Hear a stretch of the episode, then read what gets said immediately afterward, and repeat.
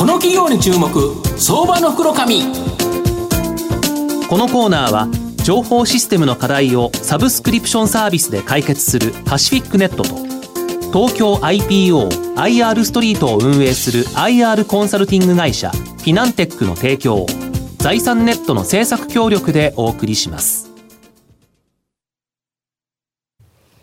ここからは、相場の福の神、財産ネット企業調査部長、藤本信之さんとともにお送りいたします。藤本さん、こんにちは。毎度、相場の福の神こと、藤本でございます。よろしくお願いいたします。よろしくお願いします。まあ、今日ご紹介させていただきますのが、えー、証券コード4440、東証マザーズ上場、ビッツ代表取締役社長、えー、服部博之さんにお越しいただいてます。服部さん、よろしくお願いします。よろしくお願いいたします。今日はよろしくお願いいたします。お願いいたします。えー、ビッツはですね、東証マザーズに上場してまして、えー、現在株価2000飛び56円ということなんで、まあ、21万円弱で買えるという形になります。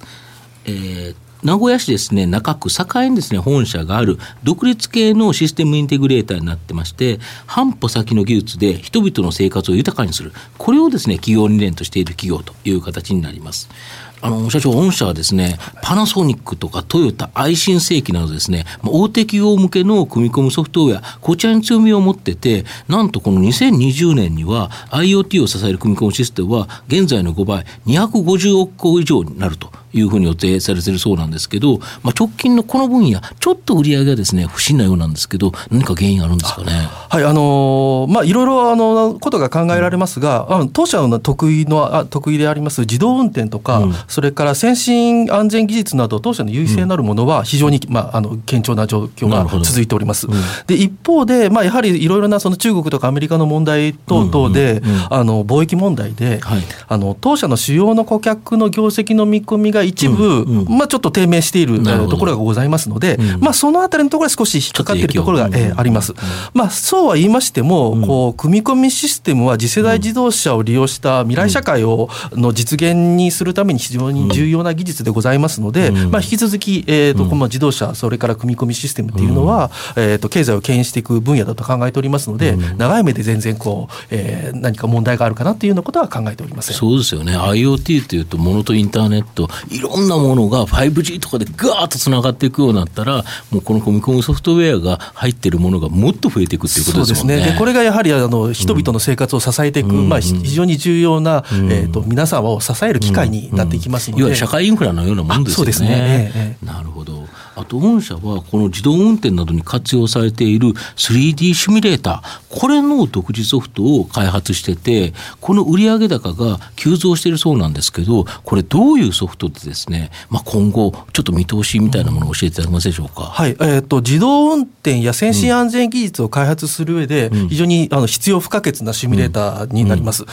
例えばですね、あの、自動車、自動運転の開発に車両公道で走らせるあの走行試験っていうのが必要になりますが、まあ、そうですね、散々みんなやってますよね、今。これがトヨタ自動車の場合ですと、はい、トヨタ自動車の社長は142億キロの142億キロそうなんですね、はい、あの思想を実施するという宣言をされているんですけど、うん、これが、例えばですね時速60キロの車が1日24時間走行したとして、うん。うん、えー、2万7000年かかるんですよね。これ逆に言うと2万7000台使っても1年かかるということですか？さすがにトヨタでも2万7000台これテストで買って走らせるってこれ無理ですよね。不可能な話だと思います。なので、で、ね、えー、なのでこれ何千台やったとしても事実上不可能ですから、うんうんうん、実写だけではなく、うん、えっ、ー、とこの当社が提供するようなシミュレーターを利用して、うん、コンピューター上でいろいろな環境を、うんうん、あの試験していくということがまあ重要になってきます。なるほど。実際に走ったデータを元にシミュレートできるということですよね。そうですね。それからあの、うん、えっ、ー、と実際に事故が起こりそうな場所をこのシミュレーターの中で作り出して、自動的にえ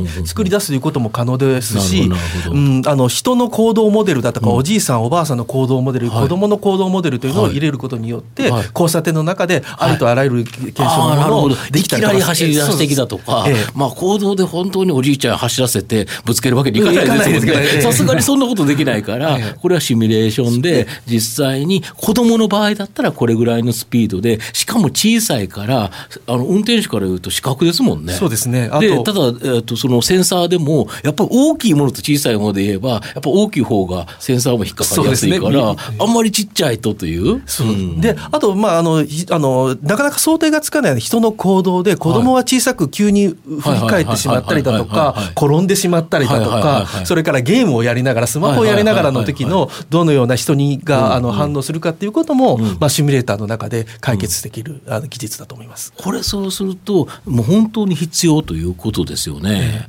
実際だから、これの売上高っていうのは、やっぱ結構上がってきてるそうですね、ここ2、3年です。あの、急激に増えているというところが、あの、事実でございます。なるほど。あと、御社は、もう非常に面白いのが、夢の技術として、今後ですね、完全自動運転、これが実用された場合、運転手が運転しないから、まあ、暇になっちゃうと。で、えー、車に乗ってる間に助手席にですね AR 拡張現実技術を活用した久美子ちゃん。久美子ちゃんとですね会話できるようなソフトウェア。これが開発というのはこれどういうことですか、えー、まあこれちょっと遊びを取り入れた、まあ、うん、新たな提案なんですけど久美子ちゃん、はい、自動組み込みソフトで久美子ちゃんですね。そうなんです。で自動運転に限らずやはり自動中の多くの人って移動時間今無駄に消費してるだけで、まあ、まあ、ある意味浪費なんですよね、はい、でこれがあの自動運転になりますとドライバーが不要ですので、この久美子ちゃんをドライバー席に、えー、と座らせて、久美子ちゃんに運転していただくだとか、いうようなことで、こう、いるんです。で、今、拡張現実みたいな形でですね、あの、特殊な眼鏡をすると、実際に 3D で横にいて、で、こう、いろいろな話しかけると、それに合わせて、こう、アクションを起こしてくれたりだとか、あ近づくと近づいてきてくれたりだとか、耳元で囁いてくれたりだとかいう、そういうその発話会話によって、少し、えっ、と、移動時間を楽しもうと。で、でそのまたそのキャラクターを自由にいろいろなところに動かしたりだとか、うん、えー、それとそこの中にゲーム性だとか、はい、あのちょっと収集性っていうようなところを遊びを入れていくっていうのがこの、えー、と新しい提案の一つになります。なるほど、まあ、自動運転でも結局運転手席には運転手というかドライバー乗ってるわけでで例えば一人で乗ってる時に助手席に久美子ちゃんが見えると。そうです。で、えー、今からご飯食べたいなとなんか近くに美味しいラーメン屋さんあるって言うと久美子ちゃんが教えてくれるでそれから一緒にですね、うん、カーナビなんかにあの、うん、映画見ながら映画を見せながら、うん、一緒に久美子ちゃんと話しながらその映画のいいとか悪いとかをこうこうやればそれ楽しい。人間の会話ができると。えええもうこれ、なんか結婚する人が変そうな感じがしますね。あの問題なんですけど。やっぱりドライブって楽しいことだと思うんですけど、今まで一人でドライブしても、結局、まあ車をガーッと運転するしかなかった。これが自動運転でドライブって言っても何にもないのに、久美子ちゃんがいると楽しいってことですか？これ本当に夢の世界という形ですけど、本当にだけどそのユニークな面白い車に関すること、ありとあらゆることやってるんですよね。そうですね。こういうようなことをこう新たなサービスとして、マーズのサービスとして、うん、えーと、けんあの考えながら提案していくというのが、うん、まあ、私たちのあの次の世代っていうか、次のあの、えー、世界の時にどのような、あのあのえー、楽しさを提供するかということも含めて考えていきたいという。マーズって何の略でしたっけ、えーと、モビリティアザサービスっていう。要は移動しながらさまざまなサービスを受けられるということでそで、ね、その一つが久美子ちゃんだったりいろんなものだっていうことで、はい、なるほど。すごく夢がありますよね。ありがとうございます。なるほど。御社の今後の成長を引っ張るもの改めて教えていただきたいんですが、はい。えーと、これまであの私たちの中核となっております、組み込み技術、うん、まあ、その中には OS、オペレーションシステムがあったりだとか、はい、えー、安全などもあるんですけどこれらは、はい、えーと、基盤技術として固める、事業でございます。でこれをこれをベースといたしまして、今後成長を伸ばすのは3つあると考えております。一つが自動運転やロボットなど人の代わりを、えー、機械で、えー、する場合に人工知能っていうのが使われますので、そね、その人工知能をいかに安全に機械機械の中で利用するかということです。人工知能がたとえ暴走したとしても、うん、えーと、影響を受けない安全を保つというようなこと、うん、それから積雪環境とか、それからそうですね、ちょっと環境的に良くないところでですね、うん、えーと、確実に走行できる自動運転技術の予想技術ですね、これはあの自立化というか、自自ら律するっていうの自立ののえと運転っていうような意味のものはもの愛を考えているということです。それから3つ目が高齢者など自,、え自身で移動が難しい移動弱者、えの、え移動移動弱者を支援する移動サービスと、その移動中のあの楽しみを提供する、先ほどのものですね、えが今後の当社の成長を牽引するものだと、えこのように考えているとなるほど。すごい面白いですよね。これちなみにあの番組始始まる前にちょっと社長おっしゃってましたけど、今、名古屋にあまりいないんだっていう、北海道に行かれてるっていう、やっぱり北海道ってのは今、だから広いイメージで自動運転の実験するには良さそうなのかなと思いますけど、そのあたりはいかがなんですか？そうなんです。あの、えーと、私たちが今やってます雪道の自動運転は、はい、やはり雪は北海道地域、北の地域が多いですし、北海道は道庁などもあのご協力いただいて、私有地、国有地をあの無償でこうご提供いただけるので、非常に自動運転の実験がしやすいという環境があります。でそれと、まあ、新しいその MARS サービス、地域の移動サービスを考えたときに、えー、都市部でやられる MARS サービスというのは大手の方が、企業がいろいろやられるわけですけど、本当に過疎地でどういうサービスが必要なのかっていうのを一から考えるのは、ああいう地方自治体に行って、いろいろお話を聞きながら、あのしていくっていうのがいいのかなというふうに考えてます。これでドライ運転返上して、バスはないわ、タクシーはないわみたいな方もいらっしゃるんで、やっぱその辺は自動運転、非常に重要ですよね。えー、そうなんですけど、まあ、一方であのあの利用者が少ないので、採算っていうのが合わないので、その地域にいかにこう合うもの、あのえー、と自動運転だとかあの、人数がたくさんいらっしゃるところでの、マーズとは全く違うそのサービスっていうのを考えていかなければいけないかなっていうふうに考えてます。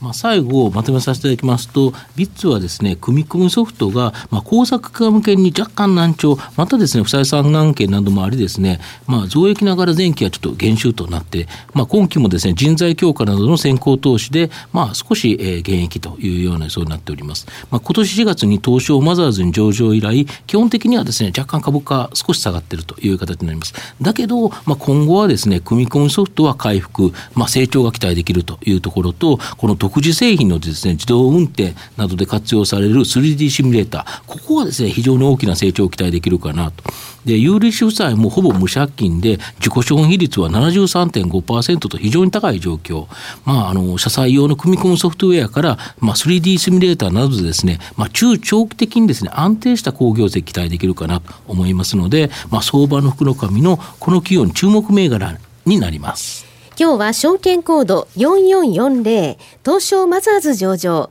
ビッツ代表取締役社長服部博之さんにお越しいただきました。服部さんどうもありがとうございました。ありがとうございました。藤本さん今日もありがとうございました。どうもありがとうございました。フィナンテックは企業の戦略的 IR をサポートします。国内最大の IR ポータルサイトである IR ストリートは3万名以上の国内外の機関投資家を中心とした会員が登録しております。iPhone アプリによる利便性と英語コンテンツは特に外国人投資家のゲートウェイとなっています。企業と投資家のコーポレートアクセスを実現し、株価の流動性、フェアバリュー形成を実現いたします。この企業に注目、相場の福の神。